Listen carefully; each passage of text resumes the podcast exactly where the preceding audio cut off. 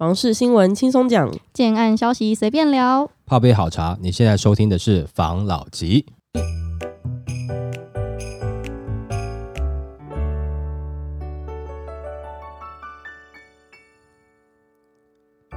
关心你的房事幸福，我是房老吉。我是大院子，我是茶汤会。今天来讨论前两年很多投资客嘛，然后最近应该是要慢慢的要交屋了，交屋就会遇到一个很重要的环节，就是银行对保嘛。那银行会去为你的房子建价，嗯、我就看到一则新闻，现在有点惨了，房市价跌，银行房贷建价缩手。那银行房贷建价现在越来越小心。公股银行的主管指出，房市今年来已出现了量缩价稳，甚至价跌的情形，因此除了在贷款成数金额上更谨慎，对于建价金额也更保守。举例来说，在房市的多头的时候，可能会用实价登录的第一、第二或是第三高价评估，现在则会落入实价登录的第四、第五高价。那从二零一二年的八月实价登录上路后，就成为银行的重要参考指标。但是银行还是会有内部的建价标准。之前房市上扬，因此实价登录的价格是一直上扬，建价也会贴近最近。的实价登录，但现在房市的气氛大不同，已经出现了量缩情形，而且央行今年开始升息之后，买卖双方的观望气氛也更加浓厚，因此现在也会将可能的叠价空间列入建价的标准之一。但是公股银行有强调，银行虽然建价上保守，但是会以其他的附加服务来吸引客户，并优先以首购、自住、还款能力强的优质客户为主，并会更加要求分行办理房贷的时候，要更加严格审慎评估借款。人的所得负债比，他讲那个附加服务是什么？是利息比较低吗？还是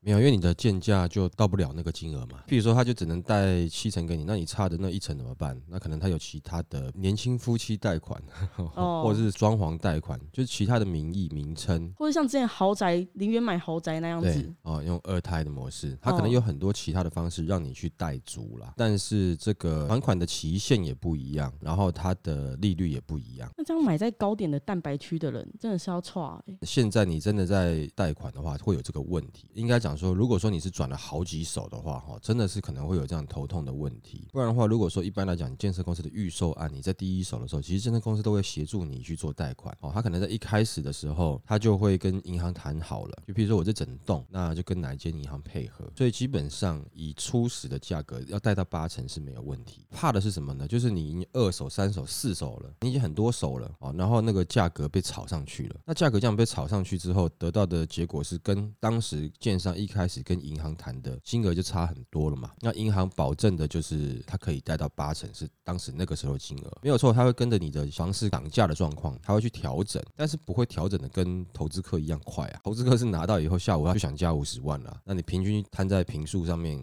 不知道你是几平啦，对不对？但你就平均摊在平数上面嘛，一平涨了大概几千块嘛，或者接近一万块嘛。那但是银行它不会这样看啊，当时建价。是好一千五百万的房子，那你现在两千五百万买到了，然后你要跟银行贷八成，不可能啊！在银行认知，当时一千五百万我就只贷八成给你了，现在没有错了，涨。问题是你涨的金额，银行我不一定要认列啊，我不一定要全部都接受啊。更何况我们之前上礼拜、上上礼拜我们有讲嘛，从新展银行它开了第一枪以后，其实其他银行都知道了，只是谁先做这件事情啦。哦，那新展银行已经就先做了嘛，也发布消息说它是不看好房市了嘛。那你觉得其他银行，第一个你在房贷的利率，你觉得他会只单单看你房屋的在买的价格吗？不可能，他可能会请鉴价师，或者是去了解一下市场行情。如果说你是已经三四手了，不会是你买到的价格的八成，他可能是当时认知的价格的八成，中间就已经有一个落差了。再来，他也会去考量你的收入。年收入是多少啦？你个人信用状况是怎么样啦？有没有信用卡的问题呀？有没有贷款的问题呀？那你说都没有问题，那也不见得好，因为你没有跟银行往来，对他来讲也是白纸嘛，就变得不是那么好贷。我想问一下，我们如果找银行贷款呢？建设公司都会有，就是他们配合好的银行嘛，你去那边贷会比较方便嘛？对，一整批的。那我们可以自己其他间一间一间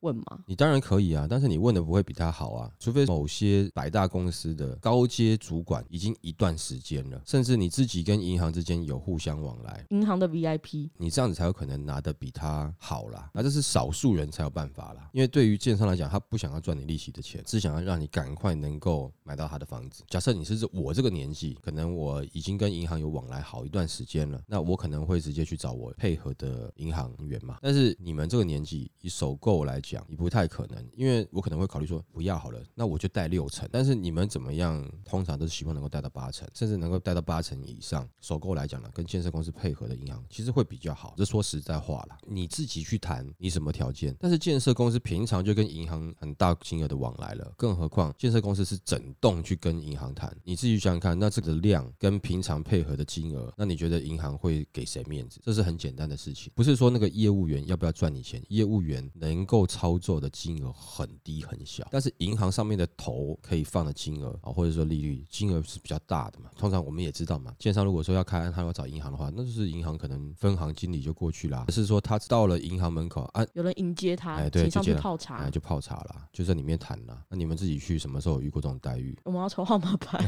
对，迎接你的就是可能是保全人警卫员，对对？对所以这个是有差别的，但你们都可以去试着去比较看看。以往的经验到现在为止，我知道的其实银行跟建设公司配合的，它的利率是比较好。除非说你个人的条件有特别好，当然另当别论。不过以一般首购族来讲，呃，跟建商的银行配合是比较没有问题的。这段时间这样炒作，对于你们来讲呢，其实你们比较不用担心。那但是如果说对于是你接了二三手，不要说它是蛋白区哦，它可能在蛋黄区它都会有一点点头痛哦，因为现在不是说你值不值这个钱，也许你在蛋黄区你是值这个钱没有错，可是银行是他要不要借，他先没有要跟你买嘛，你也许值这个钱，但是对他来讲，他要冒更大的风险去赚取这个利息的利润，他觉得风险大，他可能就不借。你可能一直觉得我就是值这个钱的，我知道你值啊，那你值你不要跟我借钱了、你要跟我借钱，我觉得借不了那么多，我会怕，你就硬跟我借，抢银行哦。我可以不借吧，所以现在的状况是这样。那你说蛋白区、蛋壳区就更不用讲了啦。哦，银行绝对我们没有到，就是在评估的时候我们没有到你要的那个金额。那、前面时间我们有在讲嘛，其实这个很久之前就在讲了。然后前段时间不是有这个，我不知道他是不是投资客嘛，但感觉他就是觉得说蛋壳区也可以啊，也怎么样啊。但是如果说是你自己自住，你喜欢那个环境，你可以，我没有问题，这是你自己的选择啊，我们也没有说不好。我们讲的有个问题就是，如果房市只要稍微有影响的话，你贷款贷不足啊。还有另外一个就是你要转卖，除非后面接手的，你讲实在话啦，就是抓交替的味道了啦。为什么？因为你也知道下一手接手之后，如果说他是很有钱的、很有买房经验的，他不一定会买你这边的案子。但如果说他买在你蛋壳区这边的案子，那就有可能是他不是那么了解，你也不会去跟他讲，到时候交屋的时候，你可能贷款贷不足额，你只能说哦，现在的房贷都是八成啊，你用大范围去看嘛，现在是，但是他有看区域吧。再来是房市只要一走向弱的时候，一走空的时候，银行不会跟你贷足啊，更何况你的区域如果是有虚涨的部分的话，就贷不到那个金额了。那你想想看，你又在贷壳区，又拿到这样金额，然后你自己贷款不一定会过，然后或者说金额不足，然后你后面又要找人接手，那接手的人贷款也不足啊。那如果他有评估的话，他就不会买嘛。所以你这时候你要让他买，你要怎么办？骗他了嘛，最后就是抓交替了嘛。好，那如果说有听到这一集，如果你这个时候啊自助客，你想要去蛋白区或是蛋壳区去捡便宜，首先你要让卖家卖方他是真的有降价给你的便宜，这第一个。第二个，你最好是找认识的银行去问一下那一栋那一户或是那个区域大概可以贷到多少钱，不要只是听他对方讲，你先问清楚，不然你贷不到，签约了到你手上可能没有一两个月要交屋了，你觉得你买到便宜的，结果最后要交屋的时候，银行只给你贷八成是没有错，是当时第一手价的八成，那中间落差的那个可能几十万或是一两百万，你怎么办？最后你要违约吗？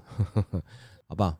哦，好，来下一则。今房价暌违三年，还完比借的还多。专家表示，房市进入盘整期。那盘市进入盘整期且降温有感。据金管会最新的统计资料显示，截至八月底，本国银行总房贷户数共两万九千八百八十户，较七月减少了三百一十户，月减零点零二 percent，等于八月房贷还完的比借的还多，令人意外。若排除二月过年的季节性因素，更创下近三年房贷户数减少的情况。许多资料都显示，今年第三季房市开始出现明显的量缩，主要与喋喋不休与生生不息有关。台股重挫，房贷利率上扬，且对于未来经济预期可能趋于衰退，连带房市动能熄火。央行也估计明年通膨可能回落，已经走了一波多头的房市，恐怕已经进入盘整期。我有一个认识的朋友。他在竹北卖房子，然后他说他们的案子，因为竹北大家都知道比较稳定，相对稳定。嗯，这的确，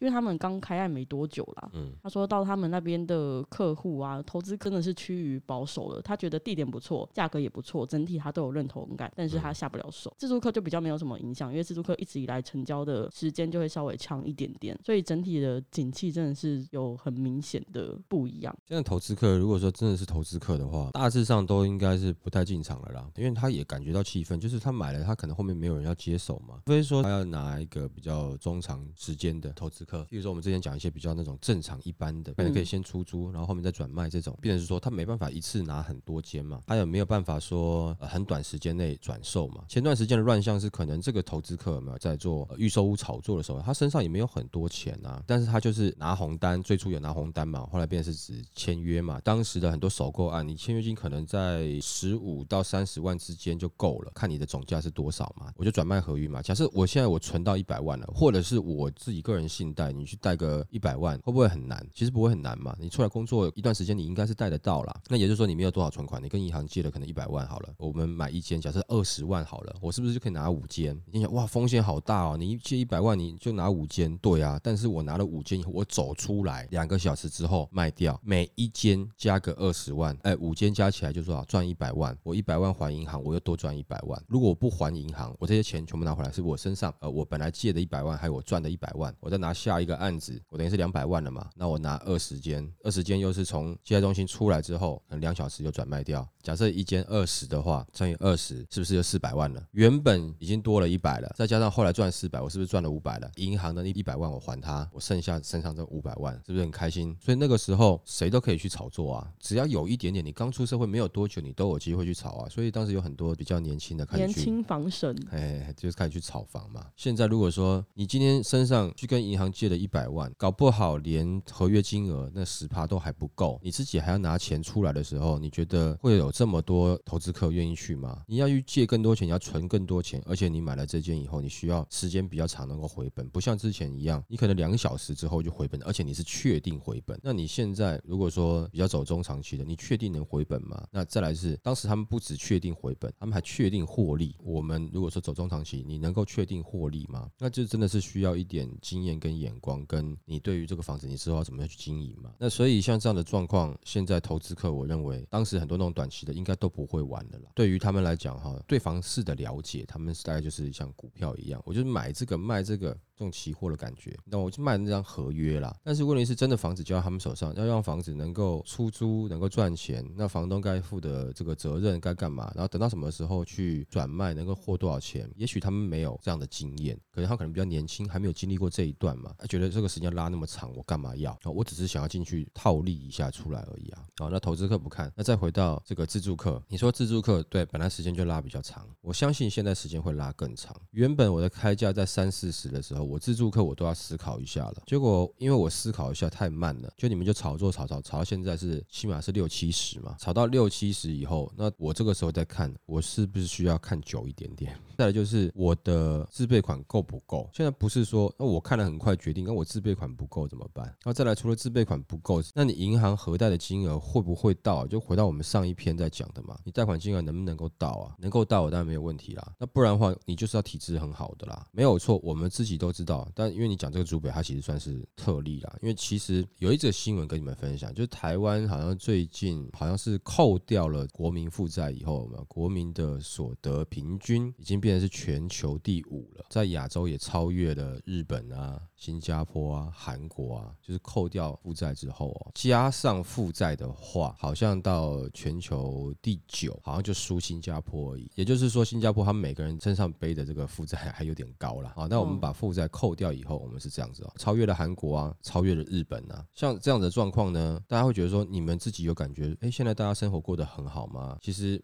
没有，因为它现在是用平均值，不是用中位数来看。那但是平均值你看你就知道，其实这两三年，其实从这个中美贸易战，科技产业就是受惠。所以其实讲实在话，现在台湾的人均所得是被科技产业拉得很高的，所以才造就竹北现在的状况。你说别的县市，它现在拉到这样的金额，它价格不下降，有没有？你一般自助客都进不去啊，很难呐。因为我今天即使是认同炒作上去之后的价格，要我买我的自备款，也许都不够啊。它必须要下修回到是我们能够负担的金额，我们自助客才会下手。竹北新竹那边就比较不一样，因为毕竟刚才讲了，这三四年从贸易战开始，然后很多的台商回流、产业回流，的确造就了工程师就科技产业他们的收入大幅的增加。造成这样子的状况之后，所以这个区域的房价就上去了。如果它上去，它不下来，那你觉得这些人会不会买？如果他认同价格了，他会不会买？我刚才讲了，现在全台湾会被拉高到这样子，是科技产业拉高的，也就是说他们的收入增加很多。整个台湾呢，他们涨啊，他们不到全部人口的十趴，却因为这个产业把台湾整个现在的平均值拉这么高，其他人是没有受惠的，哦，甚至还有很多什么餐饮业、旅游业是有受到疫情的影响的。他们有没有可能认同这个价格，他们就买下去？有吗？因为他现在掏得出来嘛。你说竹北是不是要很快下降？其实我是有一点点觉得竹北下降，可能这个时间真的是会有点慢，或者是甚至是它还来不及降，真正降下去之后，下一波房市又好了。为什么呢？因为以前我小时候，那台湾前烟脚木的时候，就台湾其实很有钱，很多制造业跟高科技业都在台湾。后来慢慢的就是开放了到大陆去，结果你就会发现很多的制造业去了大陆了。以前我小时候听人家讲说，那个 Nike 的鞋子啊，都是在台台湾台中做的。后来真的长大一点点啊，可能我接近国中的时候，就很多这些厂商都外流到外地去了，所以台湾变成是所有能够创造 GDP 的这些产业，大部分的制造就已经移到大陆去或东南亚去了，所以那个部分的制造的金额就。不会灌在台湾 GDP 里面。那现在等于这些东西全部都回来了，也不能讲全部了，多数了。也就是回来之后，这里一两年，你看它突然整个平均值就上去了嘛，因为就制造业回来了嘛。再来就是科技业跟科技制造业这边也回来了嘛，归类了嘛。第一个时间就是先往新竹科学园区先去找腹地嘛，所以造成说新竹的科学园区之外，竹北的有一些其他的园区，有点像是建商在开发的园区，但是它是属于科技园区，厂房是不是也还卖的不错，对不对？因为他们回来。来设厂嘛，那导致到后面，不管说是你台南啦、高雄啦这些要去设科技园区的这些，好像都哎有机会房市热起来嘛。现在的状况看起来，科技产业会对区域的房价没有可能还是会有个支撑呢。以竹北新竹来讲，这边价格降不快，可能不好降。像这样的产业没有，就是说它占比太重，会不会未来经济会不会有点点影响？其实是会啦，会有点担心的。就如果说你的产业太过单一化，单一的产业一出问题，等于是整个国家的经济就会有问题啊。因为台湾的产业分布是比较平均的，不会说是哦，整个台湾都是从事哪一个行业，不至于这样子，是比较平均的。不过未来其实看得出来，在竹北新竹的房价它下降，真的会慢其他区域很多。未来可能就会看到很多的广告。因为其实有一段时间，青浦那时候还很弱的时候，房价大概就跌下去之后，爬起来也爬到就是二字头的时候，还一直爬不上去的时候，那时候青浦有很多广告是做来园区，可以看到很多在青浦啦，或者在中路特区的也有做到园区去，台中也有些案做到园区去。就是刚才说哦，高铁生活圈那一日啊什么之类的，台中在拉的好像是园区的比较高阶主管，因为平数比较大，有点偏豪宅味道的。啊，那个时候青浦在拉的就感觉是比较偏小家庭的，因为那个时候他们这个薪资还是相对稳定，在那个时期哦，那更何况现在这一次中美贸易战之后，他们的薪资应该，我觉得还是相对稳定的，跟其他产业比较起来。稍微高高出一倍嘛，高出一大段了哦，所以当然会造就竹北新竹房价可能难下去。而且我跟你讲，还有一些名嘴在讲说，他预计哦，竹北的房价有可能涨破百万。当然他在预计之后，我有看其他人的留言呐，在骂啦。不过我担心的是，是有可能的啦。如果说这边的人他的收入是负担得起，那这边的建商又因为之前炒作很热的，他是开在七十几万，但是以他的品牌来讲，大家就觉。觉得我应该是比它好，所以它的价格应该都会开在它的上面。这样子的状况下，那我想这个区域应该会慢慢扩大。如果说这些工程师急的话，那这个产业继续好的话，它可能还不至于跌下来，还搞不好还慢慢还涨嘞。跟其他的区域就会形成一个强烈的对比，因为其他的区域一定都会降价哦，一定都会降价。所以自助客就等等吧。那园区的工程师们也不要急。那房价虽然说它不一定会跌。但是你在园区待久，你薪资会涨，好不好？到时候你可以花更多的钱买到好的房子啊。怎么样讲？你花得起嘛？嗯，好不好？好，来下一则。二零二三到二零二五年，新屋将爆量入市。自从二零二零年初新冠肺炎疫情爆发以来，为了刺激低迷的全球经济。各国纷纷祭出了量化宽松等财政政策，释出了大量的热钱进入市场，刺激经济。房市受惠于这一波的量化宽松，使房价和成交量双双稳健成长之外，许多建商纷纷抢搭这波房市热潮，大量列地，踊跃推案，使得房市火烫不已。那我们观察近四年来的建造跟实照核发户数，二零一九到二零二一年，短短两年内，建造和实照就分别成长了十五 percent 和十四 percent，今年二零二二年的一月到七月的实照比去年同期成长六 percent。至于建造，虽然年减一 percent，但是仍然维持高档，开工量年增二十二 percent，说明今年将有大量新建潮。那这些数据都代表着未来房市上将有一波新屋爆量潮。那么这些新屋会在何时进入市场呢？就有房仲业者进行统计，预计会在二零二三年到二零二五年，全台会出现超过十三万户大量。新成屋完工释出，地点会在新北、桃园跟台中，这三年间都会有超过两万户的新屋进入市场，需要特别注意。我有一个很好奇的点啊，因为新屋要爆量了嘛，应该还是有一些投资客要下车的。到时候呢，房市它持续开案的还是会开案，因为没办法嘛。没错。那会变成一个什么样的情况啊？就杀成一片啊，就是血染的青春这种感觉。因为你入行的时候，没有差不多是已经杀到尾巴了。那有一段时间房地产真的是很惨，而且那个时候我跟你讲，我觉得这一次会比上一次稍微再严重一点点。那会是什么情况？谁赢？我先讲为什么会严重。重一点，在那个时代有没有？其实讲实在话，自媒体或者是群主，或是在网络，它的发达程度没有这么高，大家可能会对于网络的信任程度很低。就啊我这边加个群主，我听一听，我不一定会做。可是现在这个时代不一样，我可能进了群主，群主的老师说走，我们去投资，他马上就冲去了，不太一样。那个时候网络开始发达，或者说你的这手机通讯啊、通讯软体啊，或者社交软体啊开始发达了，但是大家对于那个时候的认知是说，比如像我这个年。年纪好了，我对于网络上有些东西，就即使它不是诈骗的，我也是会怕怕的，就是我的立场。可是年轻一辈，譬如说像你们这样的年纪，你成长过程都是在通讯软体啊，或者是群组当中交到很多朋友。在我这个时候，我觉得打游戏可以交朋友，真的假的？不认识的人在网络上可以交成朋友，也是有点怀疑。即使是有这样的人，也是少数。但是你们这个年代就更多了嘛，所以那个时候这样子渲染的状况，跟这个时代渲染的状况，真的有点不太一样。哦，那时候虽然说有投资客，但是就是。少部分的人，而且那时候他们比较多的是可能走像之前什么炒房团这种。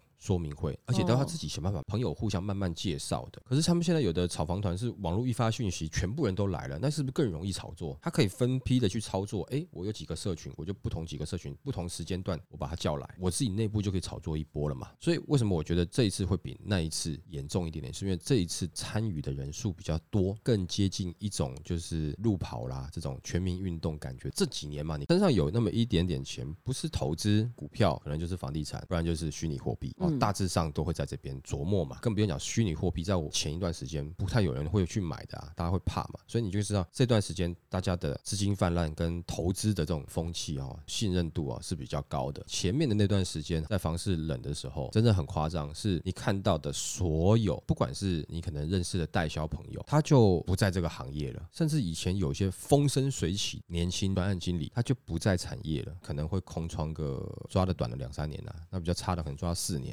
那有些老专案呢，还在这个业界，不是说他比较厉害，他其实也没案子做。但第一个，他可能之前存一点点；再来是他转行，他不知道做什么，他只能硬盯着。年轻的还有机会，他可能就转行了。那个时期你会感觉，其实好像很多代销公司的专案经理，他其实也像投资客一样，就是他在这个行业待了一段时间，也是要赚这个行业的奖金。可是当他看不见未来，因为什么时候要触底反弹，你不知道，都不确定，遥遥无期的状况下，那有些年轻专案就要结婚了。或是小孩子生了啊，或小孩子要读什么书啊，就会发现他就完全离开这个产业了。而且你会发现，离开这个产业的很多专案经理，他就不太会回来，因为他觉得这个行业像赌博，像在赌场工作一样，就是风险太大。有的是这样觉得啦，有的不会啦。再来，那为什么导致这样状况呢？那个时候就是一堆案子啊，价格开在那边啊，建商哦能够降降到一定的程度，他就不降了。建商就是停着看怎么卖，啊，不然就放到未来。所以他绝对不可能成交的，然后又每个礼拜被建设公司叫去骂，为什么没有销售？你们不是很厉害的销售团队嘛？天天骂，而且那时候对于建设公司来讲，他明明不想降价，他也知道他这样子会有资金压力，但他就是不愿意降，所以他把这些生气、这些压力全部转嫁到代销公司身上。那代销公司又把这个东西转嫁到那一位专案经理身上，就整条线被骂，骂到臭头啊！不只是收入骤降，又要被整天当成狗骂，那很多专案经理就不想做了嘛。他们在回报市场讯息给建商，其实也就是建商不爱听的啊，什么降价，我这么好，为什么我旁边那个案子不降要我降？他不降啊，听说他有卖出去啊，那个时候大家都在放假话了。我吃饭的时候听他讲啊，卖出去吗？没没有吧，实价登录查不到啊，可能还没报上去吧。可是问题是，券商就会在这个一两个礼拜时间，就是一直拿这个骂你啊。他真的就是最后是没有卖出去了，刚美些档也给他赔，就是类似像这样的状况，他就是会一直念专案嘛。那券商也不愿意降价嘛，那个时候就一直拖拖到后面啊，有些区域他就是旧案不降，然后呢，他开一些新案出来，金额比较便宜。他比较便宜的时候，那个时候会找谁卖呢？没有错，他会找代销公司卖。市场不好卖的时候，就是便宜也不好卖，然后呢，代销公司就必须得包销嘛，所有的行销费用、广告费用由代销公司出嘛。那只是说他的抽趴会高一点点，建商会宁愿你高一点点啊。你所以在那个时期，一个建案开案呢，有可能会换一个三组、四组的代销公司哦，都是很正常的事情。第一组卖不动，广告花了，时间到了，建商就叫你走，叫第二组来，第二组来再花广告费，就是这样子啊，一直换，一直换啊，换到最后有可能他就不要代销公司了，因为广告也打差不多了，然后建商就自己接手，也有这种状况啊，在那一段时间很。多很不好做，不只是代销不好做，就是相关的产业、相关服务建设公司的产业，每一家都很难做。还有一些我听过类似像三 D 画三 D 的厂商，还是做细化的厂商，然后或者是说做网络行销的厂商。不管怎么样，有时候他们签约，他就说，呃，不行，你这些厂商要签约有没有，都要跟我建商签。我一签下去以后，不管我换哪家代销公司，他要重新包装、重新做什么东西、重新一个广告，你全部都要必须帮我做，做到脸绿掉。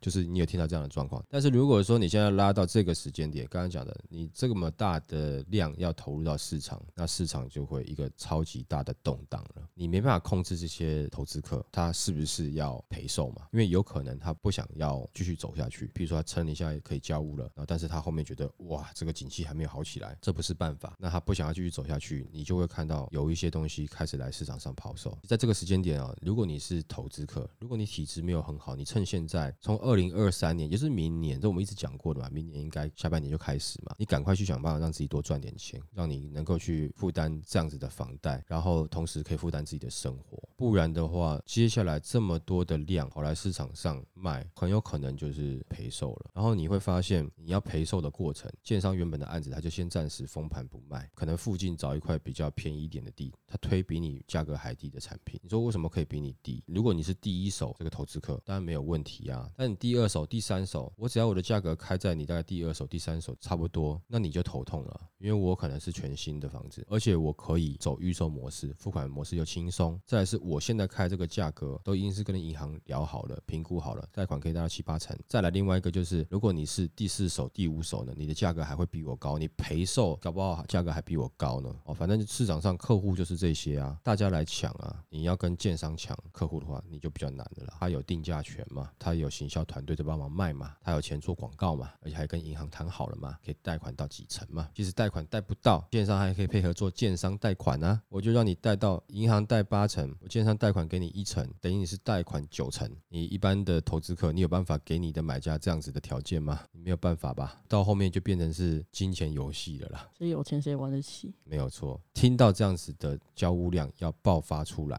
投资客一定要注意。但是现在注意会不会有点晚？会，你现在你要尽量赔一点卖，你才跑得快。之前讲说啊，你就友善卖，平转就好了。现在我要你赔一点卖，你再不卖，那接下来你就是赔嘛。过了那个可以平转的时间的啦。你现在就是以整个台湾的量你来看，平均值一定是赔价销售的，占到百分之九十以上。嗯，只有少部分几个案子它能够维持价格卖，甚至有的可以涨价，那绝对是少量的。但以整体看起来，现在绝对是一个赔售的市场，好吗？那来吧，下一则。红单 VS 黄牛票合法性不一，网红批法律用来控制社会底层。近日有一个网络红人的粉砖，就是专门画那个图文的，他有一篇脸书贴文，就让我来念一下他那个脸书贴文的那个文案，他就写了：钱多的买几间房子加价卖。叫做投资房地产；钱少的买几张演唱会票加价卖，叫黄牛；嗯，钱多的包养三百六十五天，叫做情趣风流倜傥。钱少的包养一个小时叫做嫖客，钱多的炒股一天输赢数千百万叫做投资理财，钱少的打打牌一天输赢几百几千叫做聚赌。结论：法律的作用主要是用来控制社会底层。那这个贴文一出呢，就有网友赞爆，也有人补充说，有钱的外遇叫做小老婆，没有钱的外遇叫小三。而关于贴文的第一条房地产的比喻，也让网友产生共鸣，留言提说：对啊，到底为什么炒？炒房不犯法呢？那一系列的有钱与没钱的对比贴文一出，被网友赞爆。房仲则表示，高房价一度成为十大民怨之首，政府也痛悟短期投资行为，像是去年七月就已禁止红单转让。他说的蛮有道理，很多人都会觉得有道理啊。他的举例蛮有趣的，他会这样讲，我们自己也有认知嘛。当然，我年轻的时候，我也会觉得说，这个社会是好不公平哦，太多的状况。可是后来会发现，哎，他就是一个不公平的。他最公平的是，他对每个人都不公平。事实上，其实从有历史以来，我们知道的定的法，其实都是为了统治者而定的，对，为了统治阶级，他能够好好的统治，所以他定了这个法。法绝对不是从最基层的出发嘛。我觉得最好的方式就是让自自己多赚点钱，或者是多培养自己的实力，这感觉就像是去了一个学校，那学校里面都是霸凌的，你一个人就是被欺负，那你想办法跟别的坏学生打打打，哦，地位上升了，或者是你自己形成了另外一个群体，形成另外一个帮派对战，爬上去了，人家才会在意利益嘛，不然你就是被欺负那个嘛。没错，可是现在红单不是已经犯法了吗？现在是啊，这是他这个一个感慨嘛，然后为什么这些东西都是这么晚嘛？嗯，但是你又回到另外一面，就是以。真的东西买卖为准则的话，比如说有很多人在网络上面拍卖鞋子，可能是什么限量鞋款，他从国外买到了加价卖，那他违法吗？因为他同样的行为，你不能因为他的商品不一样，就是特别去背革他。但没有错，它是一个议题啦，就是说你选举的议题啦。但是问题是有更多更恶劣的议题没有被放出来，不管是能源的炒作或是粮食的炒作，你不可能天天买房子吧？但是你天天都会用到能源，天天都会吃。到东西，可这东西的炒作有被拿出来讲吗？没有，我觉得他这个讲啊，我就想到最近，你知道 Super Junior 吗？嗯，你知道？哦，你怎么知道？小孩子知道我就知道。好，好像好像要来台开演唱会，然后他的票就被黄牛抢购一空，嗯，然后丢到另外一个售票平台去卖给粉丝们，然后现在一张票已经开到十几万了，就被骂翻。为什么？你看啊，看到房子就有人要做这样的事情，看到股票有人要做这样的事情，或是你去币圈买这个虚拟货币。